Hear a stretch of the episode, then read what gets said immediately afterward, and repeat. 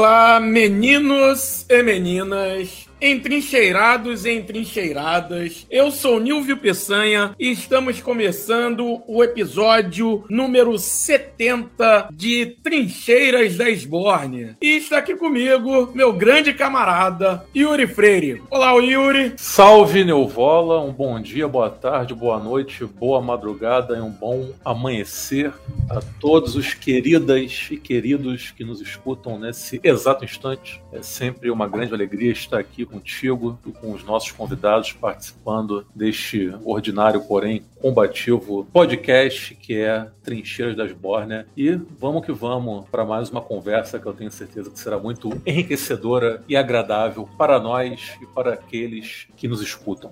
É isso. Episódio número 70, né, cara? É isso. 70. Aqui Pô, chegamos. Estamos caminhando. Com certeza. 70, que é o número aí do, né, da seleção de. Seleção de, de, de Pelé, de, de. Jairzinho, Tostão, Jairzinho, Trino México. Seleção orquestrada pelo grande João Sem Medo, né? João Saldanha. Não pôde, não pôde estar no, no, na Copa. Mas porque não é queria isso. convocar o Dada Maravilha, né? Isso, isso. Né? Por imposição do Médici, se não me engano, é isso? Sim, sim, sim. Tem, tem toda... que o Dadá fosse convocado. É, Aí o João Saldanha eu... falou: você não se mete na seleção que eu não me meto nos ministérios.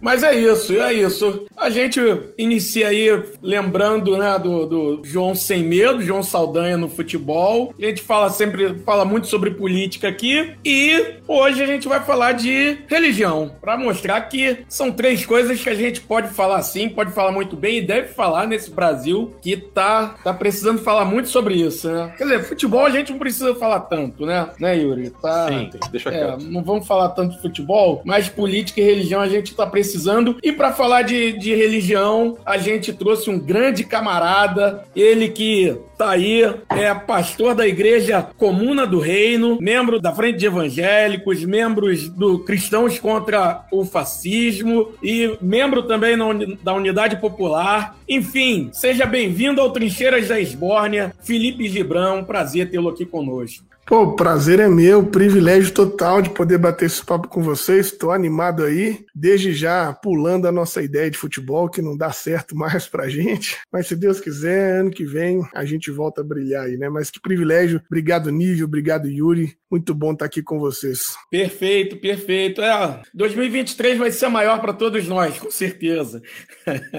Pô, eu, eu gostaria, Felipe, para a gente dar esse pontapé inicial na nossa nosso bate-papo, você falasse um pouquinho aí do, do início da, né, da sua trajetória aí na, na, na, na fé, né? Como é que foi esse o, o seu encontro com a fé, né? No, no, protestantismo? Como é que como é que foi essa sua trajetória aí? Camarada, assim, é um negócio interessante porque eu não sei ter outro momento na vida que não na fé, porque aquela, aquela frase clássica ela se aplica a mim. Eu nasci num, num berço evangélico, né? Quando eu nasci, a minha mãe já tinha essa confissão religiosa e essa fé foi herdada da minha mãe. Então, eu não, eu não tenho de memória um outro momento da minha vida que eu não estivesse ali nesse ambiente da igreja, nesse ambiente da religiosidade. É, então, eu, eu passei por tudo que era possível passar dentro desse esse ambiente da igreja. Então, tenho 33 anos de idade, 33 anos de igreja. Então, eu não sei nem o que é viver fora desse espectro, né? Cresci nesse negócio. E à medida também que eu fui ficando mais velho, que eu fui tomando consciência de uma série de questões, esse ambiente também foi aparecendo para mim como, em alguns momentos, um ambiente também de uma ligeira toxicidade, de um, de um ambiente que já não era mais assim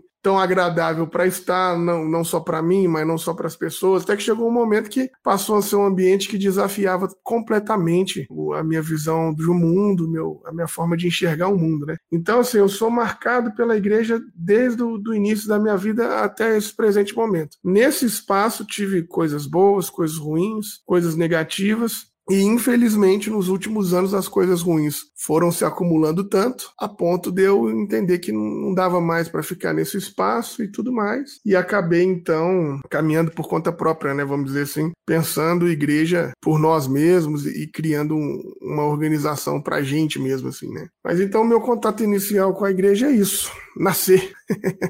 Você começou dentro de qual setor da igreja evangélica? É, eu, eu, eu sou do interior de Minas, né? Eu sou uhum. de Itabira, lá da, lá da terra do, do Drummond, do minério e da exploração cabal da Vale, da vida do povo ali, né? Então, lá na, na, na minha cidade, eu comecei numa igreja que chamava Maranata. Fiquei lá até uns 10 anos de idade, quando vim para Belo Horizonte. Aí vim para Belo Horizonte, eu comecei a estudar em, em escolas batista, então aí eu tive um, um, contato com a, com a pegada batista e fiquei na batista assim até 2015, por aí, juventude, início assim da adolescência, juventude, eu fiquei na, nas igrejas batistas. Então tem essa, essa, essa caminhada assim, né? Essa uma passagem por essa igreja Maranata, que é uma, uma igreja mais conservadora, batista já não era tanto, mas também hoje já não faz mais sentido para mim nem mesmo o espaço batista, né? Entendi. Então, Felipe, você acabou de falar né, que nasceu né, no seio da igreja evangélica, é algo que vem de berço. Então, eu queria saber como e quando a militância de esquerda surge na sua vida. Em que momento você passou a se enxergar, a se entender como alguém de esquerda e se de alguma forma isso, em algum momento, botou em xeque a sua fé cristã ou se foi algo que você sempre conseguiu conciliar, sempre tem facilidade para conciliar essas duas frentes ou em algum momento isso lhe causou algum, alguma espécie de crise existencial? Nessa tua caminhada? Cara, olha, olha que coisa engraçada, velho. Porque como eu, eu, apesar de eu ser semi-novo, né? Eu já não sou tão novo assim também. Apesar de eu ser semi-novo, como eu tenho essa experiência com a igreja há muito tempo, então dá para te dizer que eu sou de um tempo da igreja que a galera tinha assim, um compromisso social razoável, sabe? Um compromisso legal de solidariedade, de preocupar com a galera. Então, assim, nos espaços religiosos onde eu vivi, é, sempre tinha uma proposta muito grande, assim, de ação social de trabalhar com, com pessoas que tinham dificuldades de da própria subsistência, de trabalhar com pessoas que estavam com dependência química. Então, nesses espaços onde eu tive, esse trabalho de serviço às pessoas sempre era muito, muito natural, comum. Tanto que nesses lugares todos tinham escolas, é, hospitais, né? Na década aí de 70, 80, 90 era comum ter escola evangélica, hospital evangélico. Então, isso parecia que era uma coisa que a igreja igreja entendia como uma missão da igreja. E a minha mãe, ela levava isso a ferro e fogo, assim, né? A minha casa sempre foi uma casa de extrema caridade. É, nunca, parafraseando o nosso presidente, nunca na história desse país, né? nunca na história da minha casa teve um momento que não tivesse cheia de gente. Minha mãe encontrava gente da rua, botava para morar dentro de casa e, e tava tudo certo. Eu dormia, eu e meu irmão num quarto, acordava com três, quatro, cinco crianças de rua, com pai, mãe, mendigo, na minha casa tomando banho, comendo a nossa comida. Meus pais, às vezes, enlouqueciam lá e queriam botar os meninos para estudar. Estudava na mesma escola que a gente. Então, assim, esse espaço na minha infância foi muito comum. Então, a minha infância foi uma infância de partilha sempre, para tudo, porque os meus pais, mesmo o meu pai não tendo essa confissão de fé, mas ele é, tinha essa pegada assim de muita solidariedade e minha mãe também. Então eu cresci entendendo que servir ao outro era uma coisa boa, porque minha família fazia isso. Eles, até hoje, né? A minha mãe, você chega na casa, outro dia cheguei na casa da minha mãe e ela já é uma idosa, mora sozinha, meu pai já é falecido, e tinha uma família de, de bolivianos lá na casa dela que ela tinha encontrado na esquina, botou para casa, ficaram lá uns seis meses. Eu fico um pouco preocupado, porque ela já é idosa, então você, você fica naquela, ó, pegar uma pessoa da rua e colocar direto em casa, às vezes é meio maluquice, mas ela fez isso a vida inteira. Então, assim, mesmo que ela não tenha uma consciência política, e não tem mesmo, a minha mãe é bolsonarista, é da Universal, é, é uma treta, mas ela tem um coração solidário. E isso, isso parece que fazia parte da igreja enquanto eu era mais novo.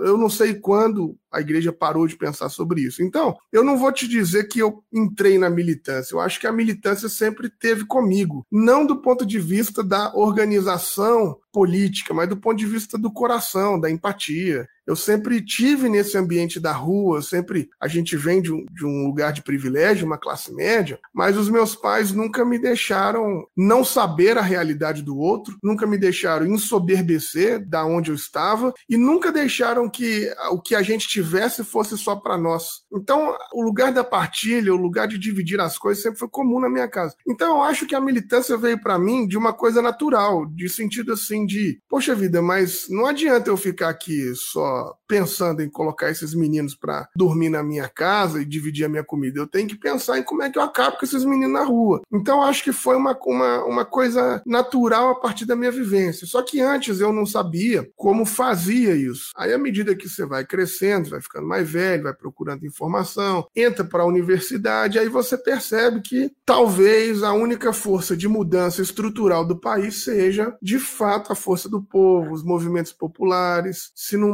manifestar, se não fizer greve, se não tá na rua, se não pressionar, se não tiver pressão popular, nesse país, deputado não faz nada, vereador não faz nada. Então, assim, acabou que eu fui para a militância como uma decorrência natural daquilo que o meu coração já, já me obrigava, daquilo que o meu coração já, já, já me, já me pedia para fazer sempre, né? E, com certeza, o fator decisivo disso foram as manifestações de 2013, né? Aqui em Belo Horizonte, mas acho que no país inteiro, né? As manifestações de não vai ter Copa, de 20 centavos, da passagem do ônibus, aquelas manifestações, elas mexeram muito comigo, porque foi um, eu, eu, foi um momento ali de contato com a rua, de entender, poxa vida, peraí, se a gente estiver na rua, então a gente consegue alguma coisa. Foi um momento de perceber que dava para pensar no, no, no, numa força popular popular. Foi um momento que eu, na minha cidade, eu, eu conhecia alguns movimentos que antes eu não conhecia. E quando veio 2016, que a bancada evangélica, com o, o, camarada lá da Assembleia de Deus, o Silas Malafaia, que eu não gosto de falar muito o nome dele, porque vai que ele, que ele manifesta, né? Então eu não, não gosto de falar muito o nome dele. Que esse cara apareceu dizendo que ele era o representante dos evangélicos e que os evangélicos estavam todos unidos por ele representado para pedir o golpe da, da presidenta Dilma, ah, esse foi um, um fator determinante para eu entender que já não dava mais para ficar no ambiente da igreja sem tomar partido político, sem tomar é, um lado político. Aí eu conheci um movimento que um amigo, juntamente com outros, estavam construindo, que é o Ariovaldo Ramos, que, diga-se de passagem, todos os momentos da minha vida que eu puder saudá-lo, quero saudá-lo, porque Ariovaldo Ramos é uma referência absurda do ambiente evangélico desse país. E o Ariovaldo Ramos, juntamente com a Nilza Valéria e com a eles criaram um movimento que é a Frente de Evangélicos pelo Estado de Direito, Estado Democrático de Direito na época, justamente para sinalizar que não, nem todos os evangélicos são representados pela bancada evangélica. Existem evangélicos que não estão representados nesse golpe. E aí esse, esse movimento tomou uma proporção nacional. E em 2016, então, vendo o Ariovaldo, né, esse amigo criando esse movimento, eu entendi que eu deveria estar junto com eles nesse movimento, que eu deveria me posicionar mesmo, de pensar, olha, eu tenho um pensamento comunitário, eu tenho um pensamento que a gente precisa de buscar vida abundante para todas as pessoas, mas eu vou ter que fazer isso agora também pelo espectro ideológico político. E aí eu entendi que nesse momento, no Brasil, é, a gente precisava de estar ao lado da esquerda. E eu gosto de falar, não é que eu sou de esquerda, eu sou cristão. Isso muda completamente a minha vida. Mas por eu ser cristão, nesse momento da história do Brasil, o que sinaliza um pouco mais com as suas limitações, mas o que sinaliza um pouco mais a proposta de Jesus é a esquerda. Um pouco mais porque diante da proposta de Jesus, qualquer calma Marx é um bebezinho, né? É um leãozinho, porque a proposta de Jesus é extremamente radical. Então eu digo no seguinte sentido: eu, eu me encontro na esquerda hoje porque entendo que hoje essa esquerda representa com mais proximidade o que Jesus pensava de sociedade. Se a esquerda mudar, eu mudo de lado também. Meu compromisso é com a sociedade do qual a gente imagina. Eu não tenho um compromisso ideológico com a esquerda, não. Eu tenho um compromisso ideológico com o que eu entendo que é o reino de Deus, que é a proposta de Jesus, que é vida abundante para todo mundo, sacou? entendi, Felipe. Você até citou o exemplo né, da, da sua mãe, que é bolsonarista e tudo mais. E assim, a gente gente Acredito que o Yuri né, também deve conhecer várias pessoas assim, o pessoal que está nos ouvindo, devem conhecer também vários exemplos de pessoas que, né, ligadas ao protestantismo, têm várias atitudes de, de ligadas à caridade, várias atitudes super dignas de, de elogio, de reconhecimento, né? não só pessoas, como igrejas, né, como instituições e tal, mas ao mesmo tempo a gente vê muitas dessas pessoas, essas instituições ligadas a políticos como um Bolsonaro e, e entre outros. E O que, que acontece então, e, e, e, veja bem, eu não estou nem falando de, de, de pessoas um, nesse momento num naipe de um Silas Malafaia, como você falou. Estou buscando agora de pessoas que a gente ainda pode enxergar um caminho, pode ainda consegue enxergar alguma coisa boa. O que, que acontece que essas pessoas não conseguem enxergar? Essas pessoas que estão no protestantismo, elas não conseguem enxergar que um Bolsonaro, sei lá, um Roberto Jefferson ou um qualquer outro desses desses caras aí, desses crápulas, eles não têm nada a ver com, por exemplo, a palavra de Jesus, o que prega a palavra de Jesus, o que prega o cerne do cristianismo, né? O que, que acontece? O que, qual é o problema? E eu, eu, eu acho que esse é um problema sério mesmo, um problema grave, de modo geral. Não, não acho que ele é um problema exclusivo é, dos evangélicos. E nem só dos religiosos, né? É um problema nosso, do Brasil inteiro, de não conseguir enxergar Sim. essa proposta é, fascista reacionária. Mas, mas no ambiente evangélico, que é o, o, meu ambiente, eu percebo o seguinte, assim, o Bolsonaro, inclusive, vai passar, seja 2022 ou não, né? Não sei, mas, mas vai passar, porque até coisa ruim passa. Então o Bolsonaro vai passar, mas o bolsonarismo não. Porque o bolsonarismo sempre esteve presente na igreja evangélica, travestido de outras coisas, de outros nomes, de outras figuras, mas o que o Bolsonaro fala hoje, eu sempre escutei na igreja desde criança, desde moleque, com outras formas, com outras roupagens, às vezes, às vezes não, às vezes até com mais violência do que o Bolsonaro fala, mas eu sempre ouvi do púlpito das igrejas todas essas coisas: racismo, homofobia, né, misoginia, é, machismo, isso é lugar comum. E não tão distante. Meia hora deve ter algum pastor de uma Assembleia de Deus falando agora que mulheres não podem ser pastoras. Então, assim, do ponto de vista teológico, isso é também um machismo, uma, uma restrição das mulheres ao ministério, enfim. Isso sempre foi comum no ambiente evangélico, porque o ambiente evangélico sempre foi extremamente moralista. Tem suas razões? Tem. Tem um livro maravilhoso que é Os Demônios Descem do Norte,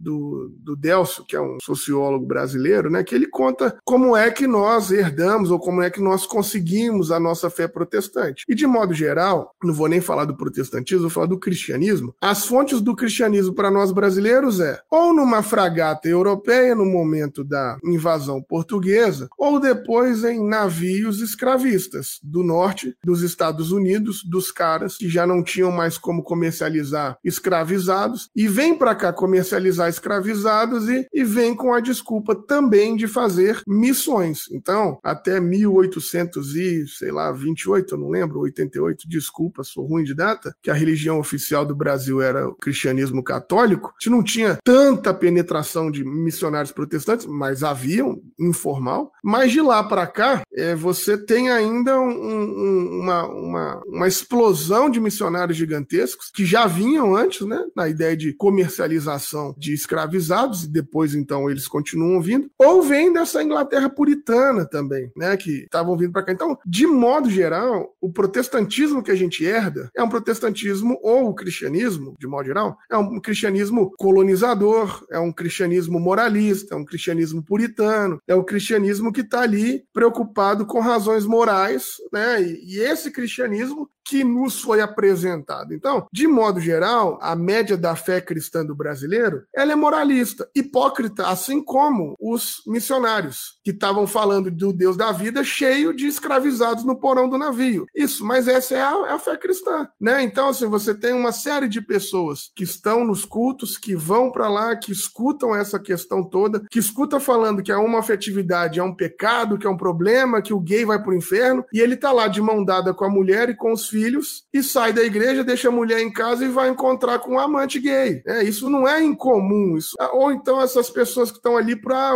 num movimento do eu escolhi esperar, que não pode transar antes do casamento, vai para o culto para ouvir o pastor falando essa ladainha, sai do culto direto para o motel com o namorado. Tem algum problema ter a relação gay ou a relação de casamento? Não, nenhum problema. O problema é, é se deixar permitir por uma religiosidade cínica, hipócrita, que está te trazendo uma série de preceitos que você mesmo não cumpre, que você não tá nem aí para elas, mas aí o pastor finge que fala, o fiel finge que cumpre, o papel social do rolê ali fica meio que todo mundo combinado num pacto social de cumprir o que está todo mundo fingindo, e a gente segue a vida como se essa fosse a religião possível. Então, por isso eu acredito que o Bolsonaro tem tanta perspectiva, ou que o bolsonarismo tenha tanto poder no ambiente da igreja, porque ele é esse cínico, é esse falso, é esse falso cristão que está no terceiro casamento, salvo eu, eu, eu já nem sei mais, eu não, não faço a menor ideia, que está no terceiro casamento, que usou dinheiro, pra, usou dinheiro é, público para comer gente. Quer dizer, é, é, é, o, é, o, é o típico cristão médio, é, é, o, tio, é o tiozão do pavê para comer, que é crente, que está ali em casa manjando as sobrinhas todas, passando o olho em todas elas e falando assim: essa mini saia tá muito curta. Quer dizer, a mente do cara é tão cruel, tão maldosa que ele tá manjando as próprias sobrinhas, mas ele dá o grito como se ele estivesse protegendo, porque afinal de contas ele é o, o cristão santo, casto. Então, essa cultura religiosa, ela casa perfeitamente com o diálogo e com o discurso, não bolsonarista, com o discurso conservador e reacionário do mundo. O Bolsonaro, ele é só, é, vamos pensar assim, mais uma privada dessa descarga que está vindo desse esgoto do mundo, não é? Não é um problema só nosso. Nós estamos aí. Teve aí nos Estados Unidos, tem, na, tem aí na, na Ucrânia esse problema todo, a gente teve na Polônia, enfim, a gente está vendo na Suécia, a gente está vendo em tudo quanto é lugar essa, essa explosão é, ultraconservadora da, da, da extrema-direita. E, na minha cabeça, esse abraço dos evangélicos tem muito em razão disso, porque o evangélico tem um, um compromisso absurdo com uma pauta moral que talvez nem ele consiga mesmo cumprir, mas, mas ele precisa de levantar a bandeira do moralismo. Eu, eu, nesses ambientes evangélicos que eu estive durante toda a vida, quantas vezes eu saí com pastores, amigos e amigas que tomavam uma cerveja, mas tinha que ser escondido porque ninguém podia ver. Isso é idiotice. Então, isso casa muito com o ambiente evangélico. E, e acho que superado a isso, aí vem mesmo a ideia né, da cúpula das igrejas, que é suja, do pacto de dinheiro. Bolsonaro está abrindo a mala para a bancada evangélica e, e, abrindo a mala para a bancada do boi. O centro-oeste todo ou é gospel ou é sertanejo. Né? Então, assim, a gente tem que entender também que quase 40% desse país se, se, se confessa evangélico e são esses caras que são fazendeiros, que são donos de fazenda, que quer que o agronegócio vá mesmo, que a bancada evangélica está pegando emenda até não poder mais. Então, é, é, existe toda essa ideia para, no fim das contas, fazer com que o seu Zé, com que a dona Maria acredite que o Bolsonaro é o Messias, é o enviado de Deus e tal. O seu Zé e a dona Maria, eu até acredito que eles são honestos, que eles não são fascistas. Eu não acredito que o Brasil seja fascista. Eu me recuso a acreditar que o povo desse país seja fascista. Eu acho que eles não têm dimensão do que eles estão fazendo. A cúpula, não. Para mim, a cúpula é suja, a cúpula sabe exatamente o que está fazendo e se apega a pauta moralista para convencer o seu Zé e a Dona Maria a estar tá com eles. Principalmente por um outro fator que é cruel, mas é real, né? As pautas identitárias, que nunca foram pautas exclusivas da esquerda, historicamente sempre foram pautas de direitos humanos, inclusive muitas delas iniciadas por movimentos de direita no mundo, no Brasil hoje elas são exclusivas da esquerda. Então, a gente tem um, um processo que eu acho assim idiotizante de você discutir racismo e racismo agora é coisa de esquerda. Eu falei, poxa vida, mas na onde que é isso?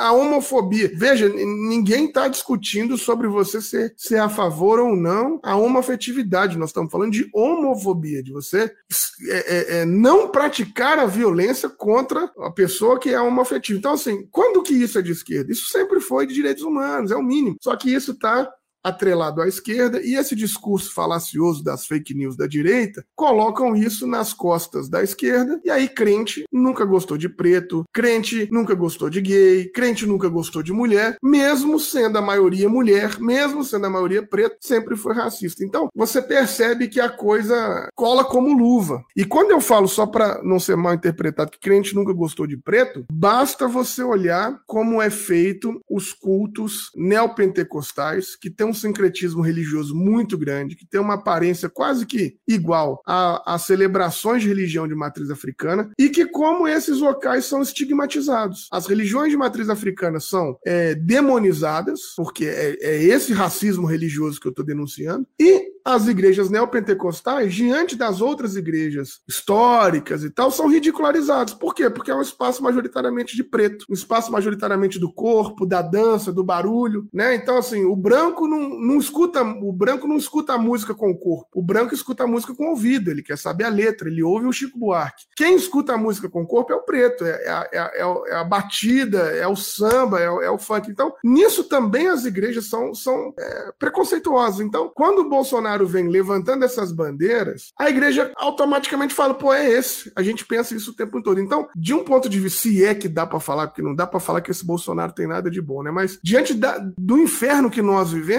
o que eu tiro de uma lição razoável desse momento é que pelo menos o Bolsonaro está denunciando que a nossa espiritualidade é falha, que a nossa espiritualidade não tem nada de Jesus Cristo, que nós precisamos de repensar a nossa espiritualidade, porque esse cristianismo é o cristianismo europeu, do Jesus louro, que coloniza, que mata, que mata índio, que mata preto. Então, pelo menos, será que dá para pensar em alguma coisa assim? Pelo menos a espiritualidade nossa ficou às claras, né? Vamos dizer assim. E só para complementar brevemente algo que o Felipe disse, né, sobre essa questão né, dos neopentecostais pegarem alguns signos aí das religiões afro-brasileiras, não custa lembrar que tá cheio de pastor aí ex-macumbeiro, né? O próprio Edir Macedo foi macumbeiro. Meu avô, meu falecido avô, foi macumbeiro a vida inteira, depois de velho, resolveu virar crente, neopentecostal. Enfim, essa hipocrisia aí é bastante comum, bem, bem mais comum do que muita gente imagina. Agora, seguindo essa toada, mas. Só uma coisa, nessa toada, vamos pensar assim, uma tristeza.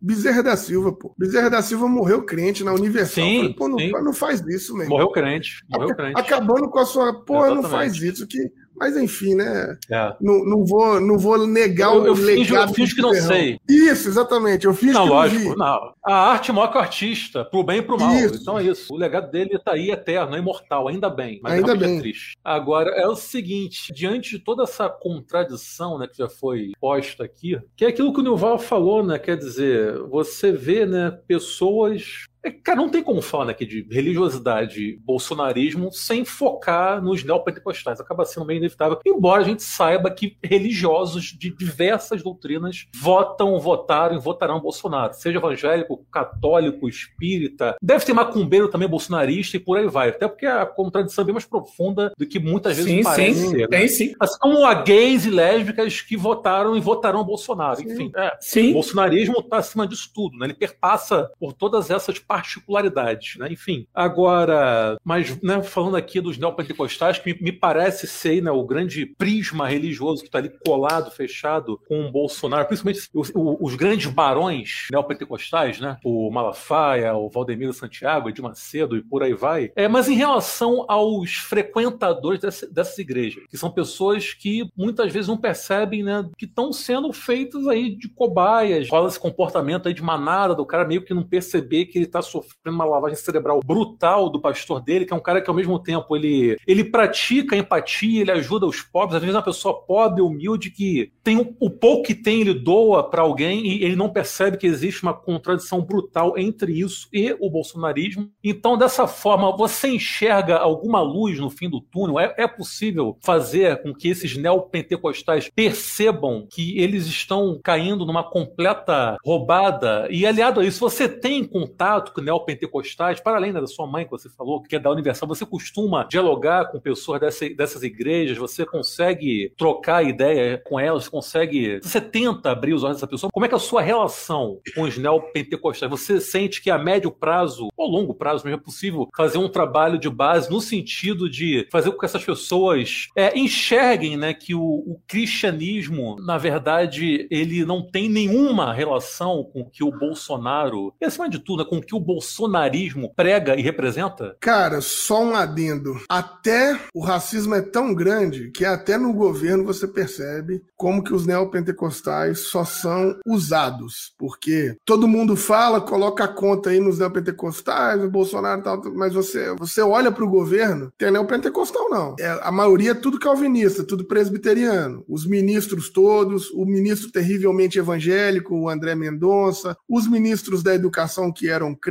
Adamares, todos esses aí não são neopentecostais, são de igrejas históricas. Calvinistas, batistas, né? Então você percebe assim, usam aí do povo preto, das quebradas da favela, pro voto, mas inclusive até na hora, teoricamente, vamos pensar assim, né, de partir o bolo, são os crentes brancos que estão lá, sacou? Então assim, a conta fica no povo preto, esse racismo, mas na hora de assumir ministério, na hora de botar no STF, não sei o quê, irmão, não tem nenhum neopentecostal nesse rolê, entendeu? Até o próprio Magno Malta tomou aí o cano do Bolsonaro, o próprio Silas Malafaia fala muito, mas tá escanteado do governo. Então, assim, é. A gente tem que fazer uma análise nesse sentido, assim, sabe? Porque é a igreja branca elitista, a igreja branca classe média elitista que tá ali, e, e a igreja elitista e classe média que estão ali por detrás dos panos, mexendo a, a, marionete aí da galera, né? Então, acho que esse, esse é um adendo que é necessário fazer e que não é só evangélico. Os cristãos católicos também, da mesma forma, né? Os que estão no governo, enfim. Superado isso,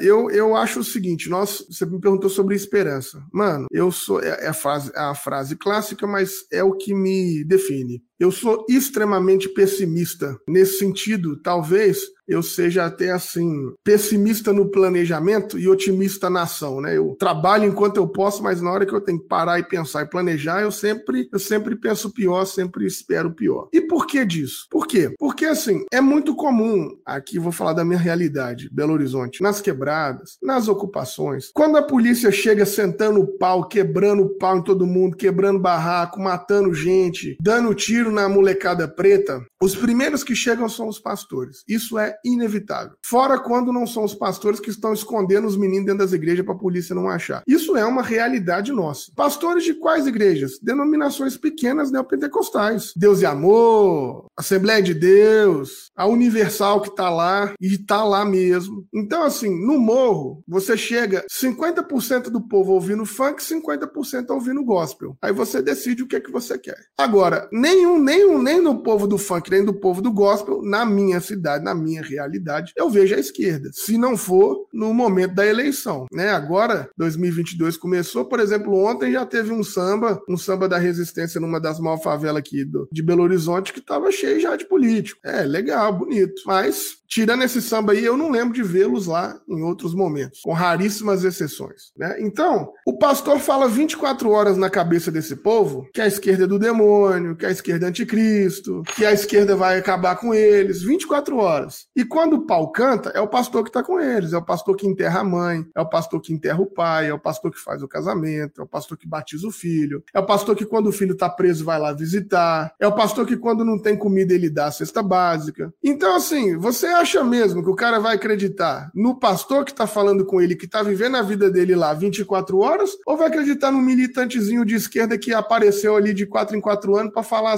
que o pastor tá errado, que o pastor tá maluco? Que esse pastor tá apoiando que não é Jesus. Mano, a nossa luta é inglória demais. É inglória demais. Eu não consigo, tirando os espaços que nós temos militância ativa, né? A gente não consegue nem dialogar, meu irmão. Não consegue nem dialogar. Então, o que que nós fazemos do ponto de vista da estratégia? A gente não conversa com o povo. Quando a gente não tem a, a, o trabalho de base no local, a gente não conversa com o povo. A gente tenta um diálogo com os pastores. A gente tenta mostrar para eles, ó, oh, pastor, esse negócio que você tá falando aqui, se eu já viu nesse texto aqui, a gente senta, abre a Bíblia com o cara, com conversa com ele a partir da Bíblia. E, por incrível que pareça, na maioria esmagadora, os pastores escutam a gente, os pastores ouvem a gente. Nós temos, mas muitos pastores que, a partir do nosso contato, mudaram de opinião. Por quê? Porque nesses espaços, inclusive, tem uma defasagem educacional absurda. O cara não teve como estudar, o pastor é, ou o pastor ou a pastora, que na maioria dessas quebradas são mulheres que estão na liderança da igreja, são as figuras invisibilizadas na sociedade, é faxineiro, é porteiro, gente gente que ninguém dá nem bom dia, e que aí chega à noite ele tá com o microfone na mão no lugar de destaque da comunidade, todo mundo ouvindo ele. Então, mas às vezes não leu, às vezes não fez uma escola, às vezes não sabe nem ler direito. Então, assim,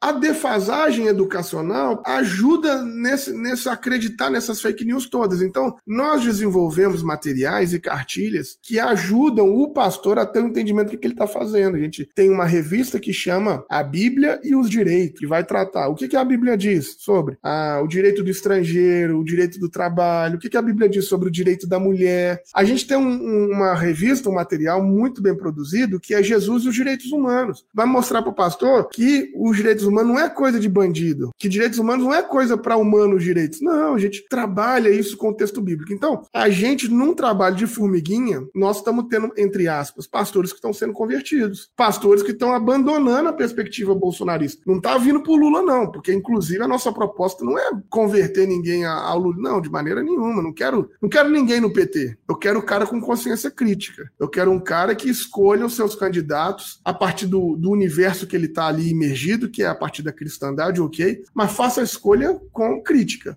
Até para, não, é isso mesmo, eu quero Bolsonaro, ok, mas faça a escolha por você. Faça porque você entendeu, faça porque você está assumindo esse BO, faça porque você está entendendo que cada pessoa que morrer de Covid aí, a resposta é sua também.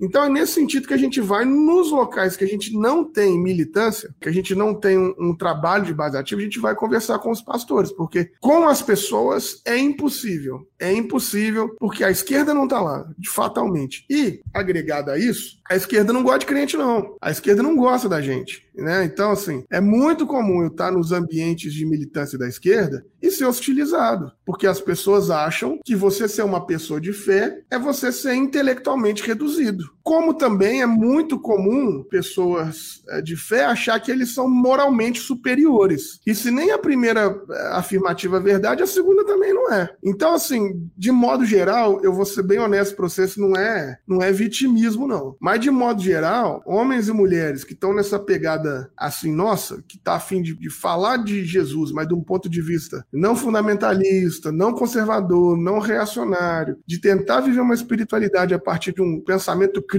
da sociedade, do mundo, da cidade que você vive, pô, é difícil demais. Você apanha da esquerda, da direita, você apanha. Você nem sabe de onde está vindo, mas você só está apanhando. Então, assim, com muita dificuldade, aqui em Belo Horizonte, nós conseguimos alguns espaços mas com muita dificuldade. Então, por exemplo, é, é, eu, eu enalteço sempre o trabalho do, M, do MLB, que é o Movimento de Luta nos Bairros, Vilas e Favelas aqui, que é um movimento de ocupação urbana. Por quê? Porque a maioria das pessoas das ocupações, seja urbana ou seja rural, são crentes, velho. Quando eu tô, tô nos assentamentos da MST, eu chego lá, todo mundo é crente. Eu falo que eu sou pastor, todo mundo quer vir me ouvir. E é muito comum você estar, tá, às vezes, numa ocupação que a pessoa tá lá dois, três anos, faz parte do movimento, tá na luta, tá engajado, e aí quando eu chego lá que eu sou pastor, ele me chama no cantinho e fala assim: Ô pastor, mas ocupar não é pecado, não, né? Ele sabe, ele é um militante engajadíssimo, mas ele quer ouvir do pastor o que, que a Bíblia diz sobre ocupação. E aí eu tenho que abrir a Bíblia para ele e mostrar para ele que a Bíblia condena a propriedade privada, que a Bíblia está dizendo que ninguém pode ter terra sobre terra, que a terra não é de ninguém, que a terra é de todo mundo, que ninguém pode estar sem terra. Então, é, a, o MST valoriza até o trabalho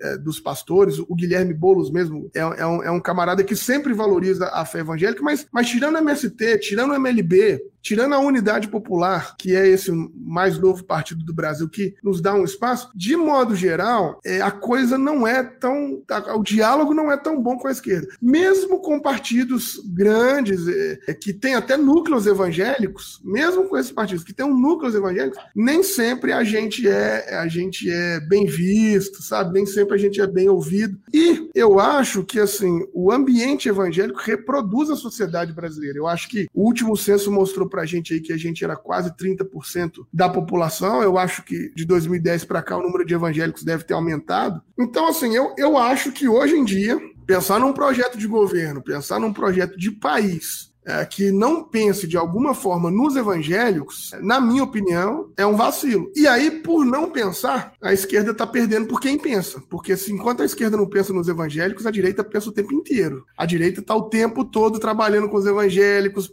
Então, é, eu fico, como é que eu vou te falar, Yuri? Um pouco desesperançado pelo que eu vejo. Mas a desesperança, para mim, ela é motivadora, ela é combustível para a luta. Porque aí eu fico desesperançado e falo, pô, tem que lutar mais, temos que fazer mais, temos que pouquinho mais para cima. Mas eu, eu, eu não, não tenho muita, muita expectativa, é, falo assim, da esquerda institucionalizada, da esquerda no geral, olhar para a gente não. A minha expectativa é o povo, porque quando você chega no povo e você vai conversar com o povão, você percebe que o povo não é fascista, mano. Você fala com ele, mas como assim, dona Maria, que você não quer comida para todo mundo? Como é que você não gostaria que seu filho tivesse uma boa escola? Como é que a senhora não gostaria que você tivesse aqui um lugar para morar? Aí você vai conversando com essas pessoas, você percebe que elas não têm menor alinhamento com o projeto Bolsonaro, não sabe nem por que está votando Bolsonaro. Então, um dado muito legal, que foi o segundo turno de 2018, nós conseguimos fazer aí uma diminuição de percentual de voto no Bolsonaro em 11 pontos percentuais dentro do campo evangélico. Justamente mostrando que quando a gente vai para a rua e conversa com o povo, o povo entende que nós estamos dizendo e parece que entende que esse bolsonarismo. Então, tem sido uma onda comum encontrar pastores e pastoras arrependidas. Não sei se esse arrependimento dura até as eleições, porque as campanhas nem começaram. Na hora que a televisão começar aí 24 horas por dia falar que o Lula é ladrão, que o PT é o maior ladrão do país, eu não sei se esse arrependimento dura. Mas que nesse momento agora eu estou encontrando muitas pessoas arrependidas, e isso é um fato também. Isso que você falou é, denota bastante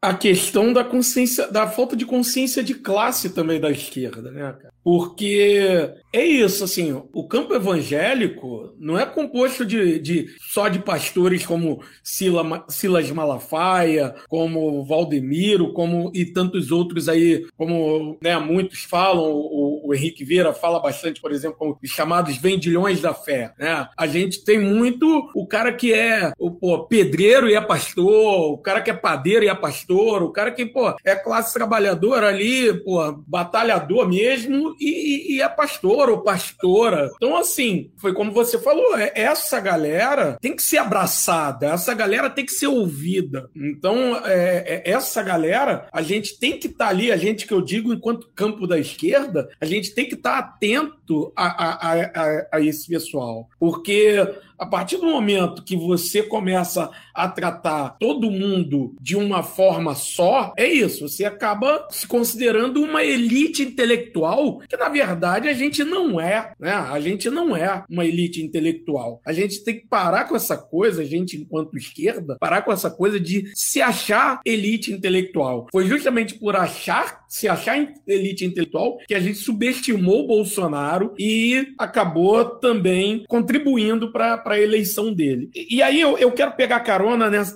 toda essa questão do, do, do neopentecostalismo que você falou, que é para falar sobre um outro ponto que é, é muito caro a nós cariocas, e acredito que, que, que em Minas também já, já deve estar tá, né, percebendo isso com muita clareza, que é a questão da relação entre os evangélicos né, e, e, e os milicianos. Né? É, a gente já vê muitos, muitos estudos mostrando, mostrando essa relação. Isso já era notório, uma, uma certa relação né, entre o tráfico e a igreja, né, é a questão do traficante evangélico e tal, que ia ser recuperado lá, lá no, nos presídios. E aí a, a gente acaba vendo que, que, que não era tão bem assim porque acabava, acabava até desembocando em, em na questão da intolerância religiosa nas favelas, aqui no Rio tem muito disso. E aí eu gostaria de saber como é que você enxerga essa relação entre o protestantismo, né, alguns setores, eu acho principalmente o neopentecostalismo, que, tá, que é o, são, são, são os mais presentes na, na, nas favelas, nas comunidades, e a milícia. Como, como você enxerga isso? Cara, tem, tem um trabalho, inclusive, maravilhoso. Quem sabe vocês até convidam ela para bater um papo, que é a Viviane Costa, uma pastora aí do Rio, que o mestrado dela é sobre esse complexo aí, que virou o complexo de Israel, né? E ela fala sobre esse processo, não é bem das milícias, mas o tráfico de drogas, desse traficante que virou pastor, desse traficante que virou crente, né? E é fantástico a fala dela, inclusive ela fala muito sobre isso, sobre no caso caso desse traficante em si, ele realmente acredita nesse rolê, o cara é crente mesmo, e dentro dessa fé maluca, ele, ele enfim, ele criou esse complexo aí de Israel, essa coisa. Então, talvez para falar com bem propriedade sobre os evangélicos e o tráfico de drogas e a milícia, seria interessante ouvir a Vivi, que é uma pesquisadora sobre o tema, que tem um trabalho fantástico sobre isso. Então, eu, eu não sou pesquisador sobre essa área, eu sou só palpiteiro, né? Então, vou dar, vou dar aqui palpite. Mas, assim, é uma questão muito difícil da gente pensar no nosso país, é, no seguinte sentido. Eu não vou nem, eu não vou nem dizer, apesar de eu, de eu achar que deveria, apesar de eu querer que fosse, apesar que a minha vontade, eu como advogado, né, eu, eu, eu acredito que seria saudável, mas eu não vou nem dizer que as igrejas deveriam ser tributadas, porque é mais, é mais fácil o Brasil liberar o aborto e a maconha do que tributar a igreja, sacou? Então eu não vou nem, eu não vou nem dizer que eu não vou ficar pensando, de utopia eu já tenho outras, eu quero Cruzeiro na Série A, então eu não vou ficar pensando nessas maluquices que no Brasil não vai acontecer, nós vamos morrer, é mais fácil o mundo ser comunista do que a igreja ser tributada tributada nesse país, sacou? Mas eu não, então, não pensando, não precisava nem ser tributado, mas poderia ser fiscalizado. Poderia haver uma fiscalização dos caixas da igreja. Se cobrar tributo, não. Só obrigado que a, a Receita, por amostragem, uma vez por ano, uma vez por mês, sem avisar, sem nada, igual a vigilância sanitária faz, de vez em quando ela passa num restaurante para ver como é que tá o negócio. De repente passa numa igreja e vê como é que tá o livro caixa. De repente passa e vê como é que tá o, o que a gente chama de gasofilácio, que é onde depois deposita a grana. Por quê? Porque, sem sombra de dúvida, a milícia e o tráfico de drogas se alicia, se alia, né, com as igrejas que são geridas por homens criminosos e por mulheres criminosas, porque essa não é a máxima da igreja. A máxima da igreja são homens e mulheres de fé que estão ali na honestidade. Podem estar enganados pelo um espírito da época, por uma ideologia que os idiotiza, podem estar enganados pela falta de conteúdo, podem estar enganados porque são ignorantes ignorantes quanto a tal assunto, mas a máxima deles não é gente desonesta. A maioria dos pastorzinhos de igreja, você vai ver, tudo ganha um salário mínimo quando ganha, quando não estão colocando dinheiro do próprio bolso para aquele negócio estar tá ali aberto, ativo. Porque os dados do IBGE mostraram para gente que 70% do público evangélico é mulher preta e que ganha até um salário mínimo. Gente, isso é um número absurdo, né? De você ver, então, quem é o perfil do evangélico? Mulher preta que ganha um salário mínimo mãe solo. Então não dá para falar que essas mulheres que levam o nosso país na, nas costas, que controlam o nosso país, que essas mulheres são milicianas. Não é, não são. E são elas a que fazem a igreja existir. Então, o mínimo da igreja, que são esse pessoal desonesto e bandido, eles têm uma prerrogativa muito simples de lavagem de dinheiro. Porque se nós três aqui fizemos um estatuto, montamos uma igreja, temos o nosso CNPJ, a gente faz um culto, e aí simplesmente a gente diz que no culto de hoje apareceu 100 mil dólares, apareceu alguém doou. Quem doou? Não, um irmão aí, não sei, não vi. Tinha muita gente na igreja. Eu não preciso declarar a fonte de um dinheiro.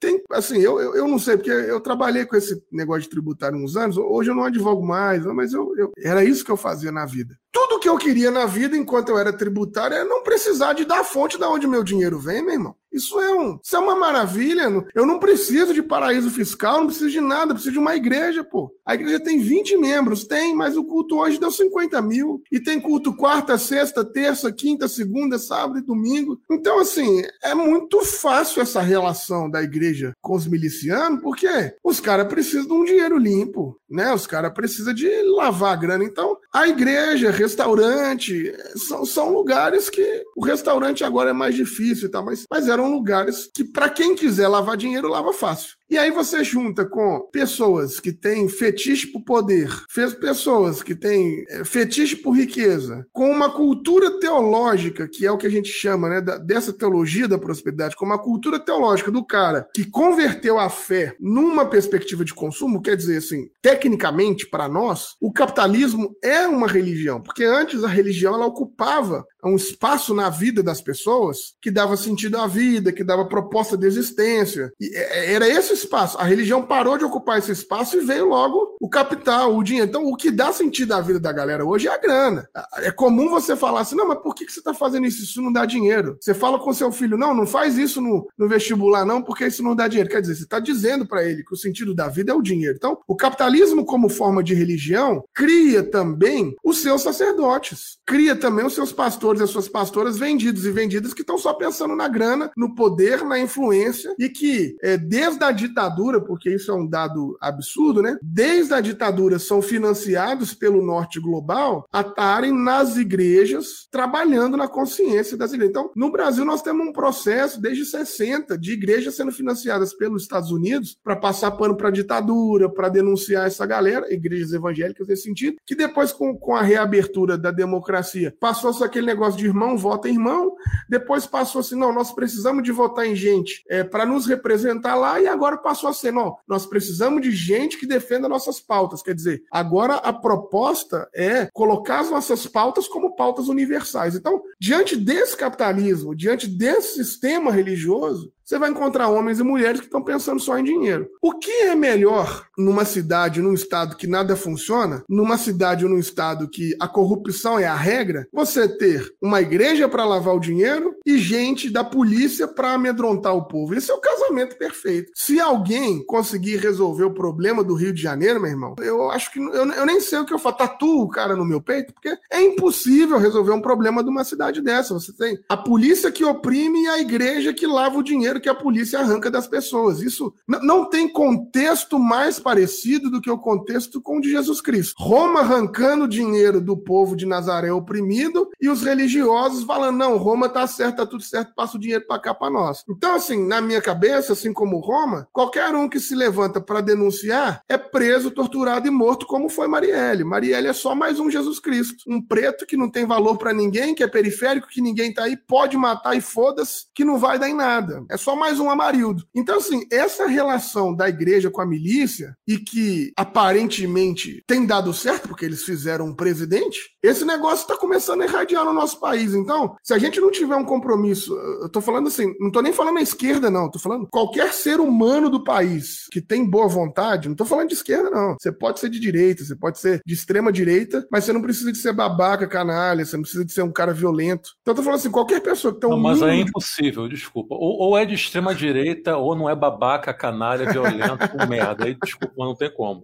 Mas enfim, foi minha vez do adendo agora. Agora eu joguei a carta do adendo. É, foi minha vez. não, então, então, não sendo de extrema direita, você pode, sei lá, ser de centro, de direita. Qualquer pessoa de boa vontade desse país que não entender que nós precisamos de parar esse projeto agora, mano, não tem saída para nós na hora que essa milícia com essa igreja tornar a regra do país, nós vamos viver um, um conto de aia de novo aí, vai, sabe? Então, não, eu vivo alarmado, mano. Eu vivo alarmado, eu vivo, eu vivo é, é, desesperançado, eu vivo com medo do que que, do que que o projeto é, é dessas igrejas tem feito. Só que ao invés de eu, de eu abandonar o rolê, ao invés de eu pensar assim, não, nós temos que acabar com isso, tem que destruir com isso, eu até acho que seria interessante, mas eu acho que se isso é impossível, eu resolvi ocupar esse espaço, eu resolvi ocupar esse lugar, eu resolvi é, fazer a luta contra, eu resolvi assumir, ó, não, sou pastor, tenho igreja, sou de igreja, na nossa igreja a gente é antirracista, a gente respeita a comunidade LGBTQIA+, para nós isso não é um problema. Então eu, eu acho que é ruim, porque a maioria das pessoas que tem esse tipo de consciência que talvez eu tenha, elas tão logo abandonam a fé e não querem saber mais de igreja. E tá certo. É humanamente impossível você ter mínimo de dignidade e ficar nesse espaço. Só que ao fazer isso também a gente cede o espaço todo pros caras. Então eu, eu fico pensando assim, mano, não, eu, eu vou ficar, mano, eu vou, eu vou ficar até o último minuto. Esses caras podem me engolir, podem, mas eu vou arranhar a garganta até não poder mais. Então eu acho que, que, que é nesse sentido que a gente tem que, que pensar, apesar de eu não vislumbrar nenhuma saída. Sei que tô falando demais mas só um parêntese. Pro povo que é crente que tá ouvindo a gente aí. A carta do Apocalipse é justamente isso. Não tá falando de fim de mundo, de aquelas coisas malucas, de besta, não. Esquece tudo isso. A carta do Apocalipse é uma mensagem de esperança dizendo para o povo o seguinte: apesar de sofrer, apesar de vocês serem destruídos, apesar de Roma vir e passar o carro em cima de vocês tudo, segue lutando, porque só vale a pena a vida ser vivida se for na luta. Vocês vão morrer, Roma vai decapitar vocês tudo, Roma vai botar vocês tudo de cabeça para baixo, queimar, jogar óleo quente, mas se vai morrer, mas segue lutando, porque morrer sem luta não faz sentido. Então, eu acho que é essa que é a ideia de quem tem boa vontade, de quem conhece Jesus Cristo, assim, nós vamos morrer, nós já perdemos a luta, meu irmão. Quando você olha para população indígena aí, perdemos a luta, pô. Morreu todo mundo, morreu 99% dos índios. A luta tá perdida. Mas não vou deixar de lutar. Não vou deixar de lutar, porque sem luta, aí a minha existência não tem sentido, entendeu? Eu não vou conseguir dormir com a minha cabeça no travesseiro sabendo que eu tô ah, vendo tudo isso e não tô lutando, sabe? Agora, Felipe, por falar em luta perdida, luta em glória, batalha complicada. Já que a gente está aqui, já acho que já se encaminhando para a reta final do nosso episódio, queria saber de você, homem de muita fé, pastor, militante, sujeito muito aguerrido e bravo, o seguinte: já está até rindo, acho até, ele, acho até que ele sabe mais ou menos o que, que eu vou perguntar agora. Ô Felipe Gibran, falei até o sobrenome, hein, para tu ver que vem pergunta impactante por aí. O que, que tá mais fácil? O, o bolsonarismo desaparecer ou o Cruzeiro voltar para a Série A do Campeonato Brasileiro? É, não, e você vê como é que a vida é ingrata, meu irmão. Eu tenho que ficar feliz que o meu clube virou uma empresa, virou uma SAF. Comprada pelo Ronaldo. Ronaldo Fenômeno, olha aí, olha aí. Pelo menos, vou pensar assim, pelo menos o empresário é brasileiro. Vai, vai, vai sofrer, vou sofrer menos. Pelo menos isso. Que eu vou te falar, viu, meu irmão? Que fase, que fase. Poxa vida, viu? Que fase. Mas esse ano vai, velho. Se Deus quiser, esse ano vai. Não, e o pior é que em contrapartida você está sendo obri obrigado a ver o Atlético Mineiro ganhar tudo, né, bicho? Os caras ganharam o Campeonato Brasileiro agora depois de 50 anos. Que é Atlético Mineiro? Muito louco. Eu não sei a palavra é proibida. É, eu não conheço. A palavra proibida. É time aí de, do Rio? É, eu não, não conheço. É, é o time do Leonardo Pericles, hein? Já entrego logo. É, não, o Pericles. Mas agora, nós estamos trabalhando pesado e o, o, Pedro, né, que é o filho do Pericles, está vindo para o nosso lado. Pedro, ah, é? filho do vai ser cruzeirense. Deus Periclão parece mole, será? Não, nós estamos brigando. Ele quer converter o meu filho e eu converter o filho dele. Vamos ver quem, quem Bicho, consegue. Di, diante das fases vivenciadas por Atlético Mineiro e Cruzeiro atualmente, é. se você conseguir convertê-lo ao Cruzeirinho, você é um herói, você é um gênio, na boa. Aí sim você merece ser tatuado, você é um gênio. Isso, aí, aí, aí é um milagre. Porra, aí, é aí é milagre. Aí sim.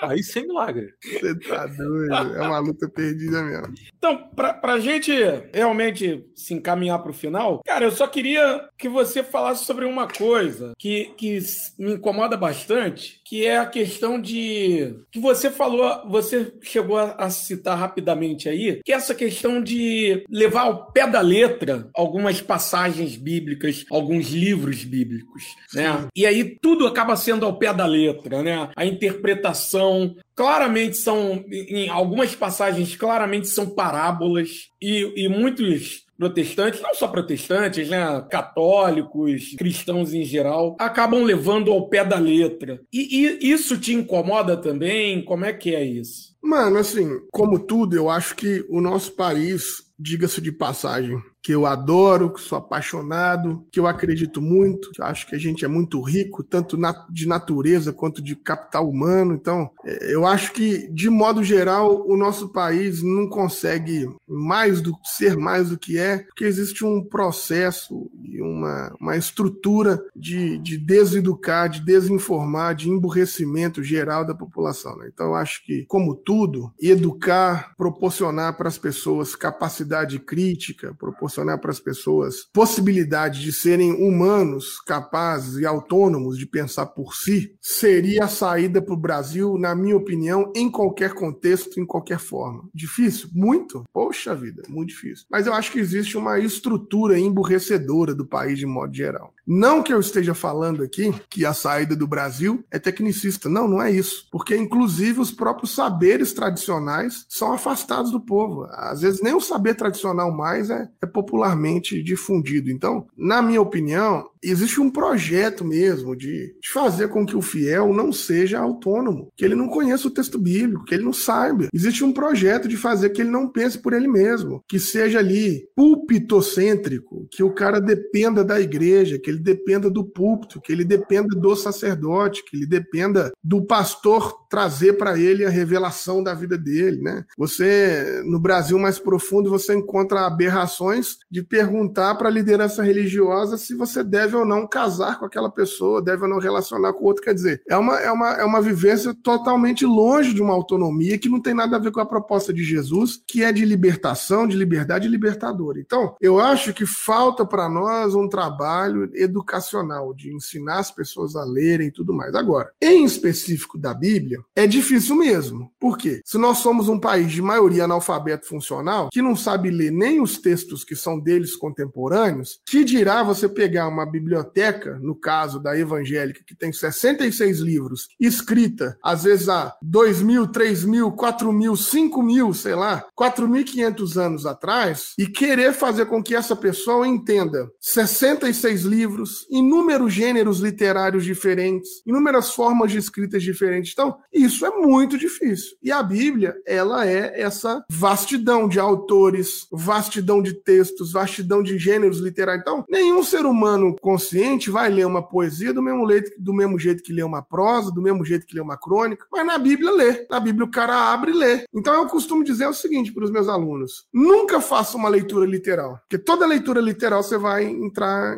vai incorrer em erro. Porque é impossível você ler literalmente um texto de no mínimo dois anos de distância de você e não, e não errar, e não vacilar, é impossível. Então eu tenho essa compreensão que literalidade na Bíblia é quase nenhuma. Toda vez que a gente for literal, a gente vai estar cometendo um enorme anacronismo, que é pegar um texto de uma cultura de dois mil anos e tentar colocar ele igual abaixo agora. É impossível isso. Só que isso depende de um trabalho teológico, isso depende das pessoas entenderem hermenêutica, exegese. Aí você fala, não, mas então para ter fé todo mundo precisa disso? Não, todo mundo não. Mas aquele núcleo comunitário precisam ter pessoas que sejam especialistas nisso, que traduzem isso para a linguagem popular da Bíblia. Agora, isso infelizmente cada vez mais vem morrendo nas igrejas. E eu acho que é um projeto. É um projeto de concentração de poder e de força na mão do pastor. Não tem escola bíblica. Antigamente as escolas bíblicas eram as mulheres, as mulheres que estudavam, que pegavam, não sei o quê, e elas ensinavam. Cadê as mulheres ensinando? Cadê as escolas? Não tem. É um projeto de centralização, é uma religião de consumo. Eu vou pro culto assim como eu vou pro shopping. Eu tô mal, tô tristinho, eu vou lá, faço uma compra e saio me sentindo bem. Eu vou pro culto, eu vou lá e fecho o olhinho, arrepio, a parede é preta, tem uma luz bonita, sai uma fumacinha, eu abraço uma galera e vou para casa. Ah, o que, que o pastor falou? Ah, não sei, ele falou umas coisas bonitas, mas eu nem entendi. Então não tem mais uma, uma proposta de fazer com que os evangélicos conheçam a Bíblia, conheçam o texto bíblico, né? A galera mais antiga, de 70, 80 anos aí, você vai conversar com eles, eles conhecem toda a Bíblia. Agora a molecada nem lê a Bíblia, nem tem a Bíblia. Então, é comum você ver, às vezes, os caras falando é, ditados populares e a galera achando que é Bíblia, sacou? Então, assim, é complicado o momento que a gente vive do texto bíblico. Eu acho que é esse projeto de desinformação, de fake news, de controle, de tentar mais uma vez a manipulação do povo, de achar que o povo não tem inteligência, de achar que o povo não tem capacidade. E o contrário, o povo tem capacidade, o povo tem inteligência demais. Tanto tem que precisa de um projeto de emburrecimento. Porque se deixar o povo não ser burro, porque se deixar o povo assumir as potencialidades que tem, esse povo não fica lá 10 minutos. Né? Então, assim, nós, precisamos de, de, realmente fazer um trabalho. Aí, o Cristãos contra o Fascismo, a Frente de Evangélicos pelo Estado de Direito, o meu próprio é, portal de conteúdo, eu tenho um, um portal de conteúdo na internet sobre espiritualidade que chama O Reino em Pessoa, nós estamos exaustivamente fazendo conteúdo para esse povo, fazendo podcast, gravando vídeo no YouTube, fazendo revista, fazendo texto, transformando essa linguagem bíblica na realidade do povo e transformando isso na realidade da Bíblia, porque a Bíblia é um livro de luta, um livro de militância, é um, é um livro que fala sobre a libertação dos explorados. Então, a gente está fazendo isso todo, mas, mas nós somos, assim, um grão de areia, mano, nesse universo que é o ambiente evangélico. E é exaustivo, é cansativo cansativo, coisa que vocês devem viver aqui também. Não tem apoio, não tem grana, não tem nada, muito pelo contrário, toda porta que você bate, você é ridicularizado. Ah, não, é crente, né? Então, então enfim, é, é uma luta em glória, mas voltando àquela lógica, né? Não vamos deixar de lutar mas é em glória. Mas a gente luta pelo compromisso ético, pela, pelo compromisso com a existência, pelo compromisso com a fé, por entender que Jesus é esse libertador, porque é, por outros fatores já tinha parado já, sacou? Então,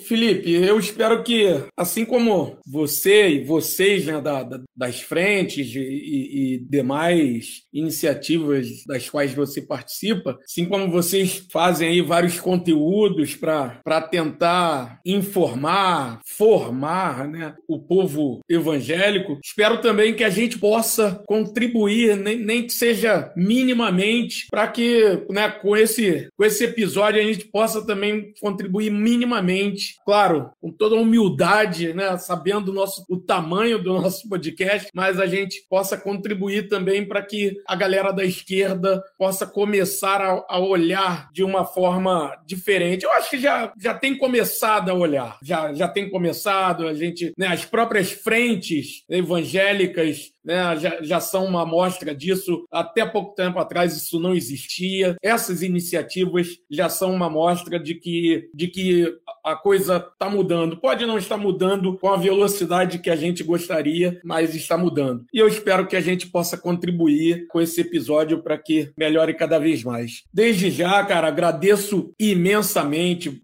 a sua presença aqui. Fabulosa a nossa conversa. Muito obrigado mesmo pela sua presença. Pô, e deixa aí suas considerações finais, suas palavras aí. Ô, Nível, muito obrigado. Yuri, muito obrigado. É um privilégio muito grande poder estar aqui. Gostei demais de bater esse papo. E acho que, assim, eu fico honrado mesmo de estar aqui, de poder falar. E, é, abrir esse espaço para a gente é fundamental, então agradeço essa gentileza de, de ceder para nós assim essa mesa da, da comunhão, porque nós precisamos de estar junto, cara. É, é, um momento de, de que a gente tem que deixar um pouco as diferenças de lado, unir tudo que dá para unir, porque esse processo que está vindo por cima de nós não é brincadeira e, e se a gente não ficar esperto, a gente toma o golpe mesmo. Então, assim, nós precisamos de estar junto nesse processo. Então, é, eu fico muito feliz de estar aqui, muito feliz da, dessa oportunidade de bater um papo com vocês. Aproveitando aí o gancho, quero deixar para a galera aí, é, se puder lá, acompanhar o nosso trabalho no arroba o reino em pessoa, que a gente faz essa produção de conteúdo não fundamentalista, não conservadora, não reacionária, né? Nós estamos aí produzindo conteúdos que flexionem a Bíblia, a fé cristã, mas com o mundo que a gente vive, com a pegada antirracista, com a pegada anti-homofóbica. Então, eu acho que, que é isso, a gente se fortalecer e agradecer você vocês mais uma vez aí pelo espaço, pela disponibilidade. Obrigado mesmo.